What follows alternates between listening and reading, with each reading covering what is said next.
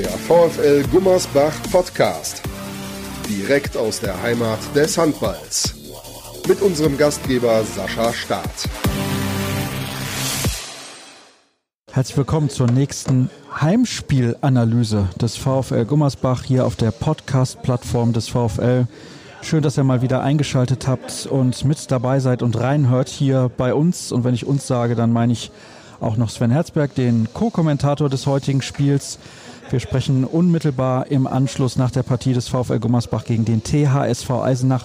Und alle, die jetzt natürlich die Analyse hören, wissen auch, wie es ausgegangen ist. 33 zu 24. Zur Pause stand es 18 zu 8. Ich möchte das Ganze mal ein bisschen anders machen. Was waren deine Erwartungen vorm Spiel? Nicht so eine klare Sache, oder? Nein, und schon gar nicht so, so früh so eine klare Sache. Ne? Also ich hatte schon ein spannenderes, ein engeres Spiel erwartet, mindestens mal bis zur Halbzeit, vielleicht auch bis sogar in die zweite Halbzeit hinein. Dann schon damit gerechnet, dass Gummersbach sich dann durchsetzt aufgrund der physischen Überlegenheit, auch vielleicht aufgrund des breiteren, äh, breiteren Kaders. Aber dass es tatsächlich ab der ja, ersten oder ab der zweiten Minute dann doch relativ deutlich war, äh, war schon doch etwas überraschend. Was hat denn der VfL zu Anfang so gut gemacht? Äh, sie haben eigentlich in allen Mannschaftsbereichen, äh, Mannschaftsteilen wirklich gut gespielt. Sie haben vorne sehr strukturiert, sehr ruhig gespielt. Schneider hat das Spiel sehr schön gelenkt. Ähm, haben in der Abwehr sehr offensiv, aber auch sehr, sehr gut gedeckt, sehr aggressiv gedeckt, haben jeden, eigentlich jedes Eins gegen Eins gewonnen und hatten dann, wenn doch mal ein Ball aufs Tor kam, immer noch Matthias Buhl im Tor, der, der teilweise auch freie Bälle dann gehalten hat. Also sie haben eigentlich ein Gesamtpaket überzeugt von der allerersten Minute an und so halt dem Spiel auch ihren Stempel aufgedrückt. Und ein Unterschied in der Anfangsphase, der sich dann auch lange durchgezogen hat, bis zu Beginn der zweiten Halbzeit war, Gummersbach hat ausgestrahlt, wir wollen dieses Spiel unbedingt gewinnen und bei Eisenach fehlte das ein bisschen. Genau, gerade in der ersten Halbzeit fehlte bei Eisenach so ein bisschen diese Einstellung zu dem Spiel, zu zeigen, auch wir wollen hier was mitnehmen, wir wollen uns hier einen Kampf liefern mit Gummersbach. Das haben sie in der zweiten Halbzeit geschafft teilweise, das haben sie auch gezeigt, da lief es auch teilweise besser, sind auf fünf Tore dann wieder rangekommen, aber in der ersten Halbzeit haben sie das schon, schon deutlich vermissen lassen beim VfL hat wirklich sehr, sehr viel funktioniert im ersten Durchgang. Matze Pool hast du gerade auch schon angesprochen. Ja. Der hatte irgendwann eine Quote von 50 Prozent. Ja. Und Raúl Santos hat ja fast gespielt wie bei seiner ersten Zeit im VfL-Trikot. Ja, überragend. Ne? Also er hat die, die Chancen, die er bekommen hat, hat er alle genutzt vom 7-Meter-Punkt. Äh, sehr sicher, vor allem in der ersten Halbzeit. Konnte natürlich aufgrund der guten Deckung viele Gegenstöße auch laufen, äh, hat viele freie Bälle bekommen. Aber auch die musste er erstmal machen. Ich glaube, er hat zwischendurch 11 von 11 oder. Äh, ja, ich glaube, am Ende sind es genau, 11 von 12 11 gewesen. 11 von 12 am Ende. Hat sich dann noch einen, einen Fehlwurf geleistet. Aber ja, überragend gespielt. Ne? Hat, hat das Spiel auf ihn zugeschnitten heute. Es ist für ihn richtig gut gelaufen. Und äh, ja, hat wirklich ein tolles Spiel gemacht heute. Und bei Eisenach lief es dann in der zweiten Halbzeit besser, weil sie mehr dagegen gehalten haben. Da hatte der VfL, das haben wir auch während der Live-Übertragung gesagt, ein klein wenig den Fuß vom Gas genommen. Genau, das hat man schon gemerkt. Ne? Und ist aber auch, glaube ich, einfach nur menschlich und normal. Wenn du so eine überragende erste Halbzeit spielst, wo du mit zehn Toren, teilweise mit elf Toren dann führst, Anfang der zweiten Halbzeit, dann schaltest du irgendwann automatisch, glaube ich, einen, einfach einen Gang zurück.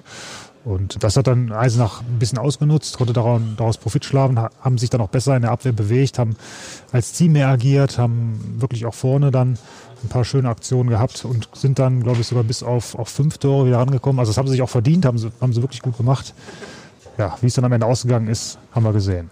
33, 24, wie gesagt, was daher kam, dass irgendwann Gudjon Waller Sigurdsson gesagt hat, nee, nee, nee, Moment, liebe Leute, das gefällt mir jetzt nicht. Also ich hätte dann doch gerne schon den deutlichen Sieg. Genau, ne, also er hat dann äh, den Torhüter nochmal gewechselt, hat Pule zurückgebracht ins Tor, ähm, hat auch mehr oder weniger in der zweiten Halbzeit dann mit seiner ersten sieben oder seiner ersten acht äh, durchgespielt bis, bis kurz vor Ende.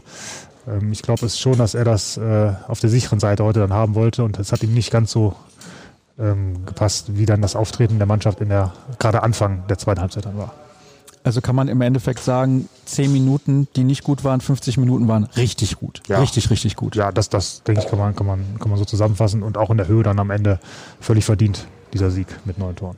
Ich gucke jetzt gerade nochmal auf die Ergebnisse, damit ich da noch einen einigermaßen guten Überblick behalten kann. Das letzte Spiel gegen Dessau wurde gewonnen mit acht. Davor hat man den HSV geschlagen, davor in Emstetten gewonnen. Gab natürlich noch die Spielverlegung oder Spielverlegungen wegen des positiven ja. Corona-Tests. Aber im Endeffekt ist das mehr oder weniger eine blitzsaubere Saison auch bislang. Es gab die Niederlage in Hamm. In Hamm kann man mal verlieren. Das ist eine ja. sehr, sehr gute Mannschaft. Also wie siehst du die Entwicklung in den ersten Monaten, ersten Wochen? Ich glaube, wir haben das nach dem letzten Spiel schon gesagt. Ne? Also die Entwicklung ist, ist positiv. Heute, glaube ich, nochmal einen Schritt auch weiter gemacht. In die richtige Richtung. Sie haben das Spiel von Anfang an äh, bestimmt, dominiert, teilweise sogar. Also Eisenach hat da nicht den Hauch einer, einer Chance gehabt in der ersten Halbzeit. Von daher, ja, der Weg, der Weg ist positiv. Ähm, ich glaube, sie machen jetzt Tag für Tag oder auch, auch Spiel für, für Spiel haben sie einen Schritt nach vorne gemacht. Das hat man heute, heute gesehen. Ne? Also jeder, die Rädchen greifen ineinander und das macht schon Spaß, dazu zu schauen. Vor allem, weil es ja, wie gesagt, ein paar Tage gab, wo die Mannschaft gar nicht miteinander trainieren konnte. Genau. Das macht schon einen Unterschied. Also wenn wir sehen, bei einigen Bundesligisten gab es ja bei Melsungen zuletzt vier Wochen gar nicht. Ja, und dann ja. musst du wieder spielen und musst direkt deine Top-Leistung abrufen. Also das muss man auch noch mit einbeziehen. Deswegen bin ich sehr, sehr begeistert von der Vorstellung heute. Vor allem diese Dominanz, die die Mannschaft in den ersten 30 Minuten ausgestrahlt hat. Das war schon richtig, richtig stark. Das war richtig stark, ja, muss man so sehen und gibt der Mannschaft noch jetzt nochmal noch mal das Gefühl, auch solche Spiele so gestalten zu können. Ne? Und das gibt jetzt auch für die restlichen Spiele bis Weihnachten ähm, nochmal einen Schuss Selbstbewusstsein dazu, was die Mannschaft sicherlich vielleicht nochmal ein Stück, ein Stück stärker machen wird. Gucken wir doch mal ein bisschen auf den Spielplan. Heute ist der 4. Dezember, freitags werden wir miteinander sprechen. Am 8. in Wilhelmshaven, am 13. in Dresden beim HCL Florenz, am 16. in Rimpa. Sind jetzt drei Auswärtsspiele hintereinander und die sind nicht einfach. Wilhelmshaven Aufsteiger, aber nicht irgendein Aufsteiger. Die ja. haben einen ganz guten Kader, obwohl es da auch ein bisschen so wirtschaftliche Probleme gibt. Weiß ja. man nie, wie sich das auch auf die Leistung einer Mannschaft auswirkt. Aber danach vor allem noch Elbflorenz und Rimpa.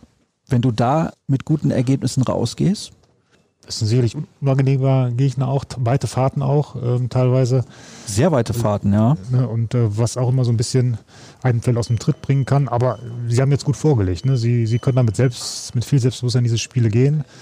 Und ähm, wenn sie weiter ihre Schritte weiter so nach, nach vorne gehen, sich weiterentwickeln, dann haben sie da durchaus gute Chancen, auch die Spiele erfolgreich zu gestalten.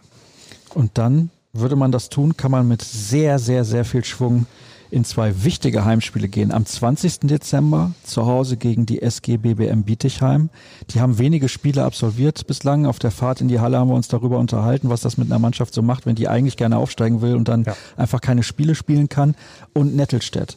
Also das ist so ein Doppelpack um die Feiertage, wenn der VfL eventuell diese beiden Heimspiele für sich entscheiden kann dann sieht das richtig, richtig gut aus. Und damit kann ich auch direkt verweisen dann auch auf die nächste Übertragung am 20. Dezember um 16.30 Uhr sonntags gegen Bietigheim und dann, wie gesagt, am dritten Weihnachtsfeiertag, so nenne ich ihn jetzt mal, den 27.12.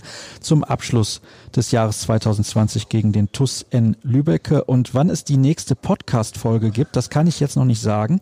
Die Termine der Spiele, die machen uns da ein klein wenig Probleme aber ihr werdet es mitbekommen auf den sozialen Kanälen des VfR Gummersbach und ihr dürft auch gerne noch in die alten Folgen reinhören. Die sind nämlich teilweise sehr, sehr zeitlos. Das lohnt sich auf jeden Fall. Sven, herzlichen Dank für Danke deine auch. Einschätzung und das war's aus Gummersbach. Habt ein schönes Wochenende. Tschüss.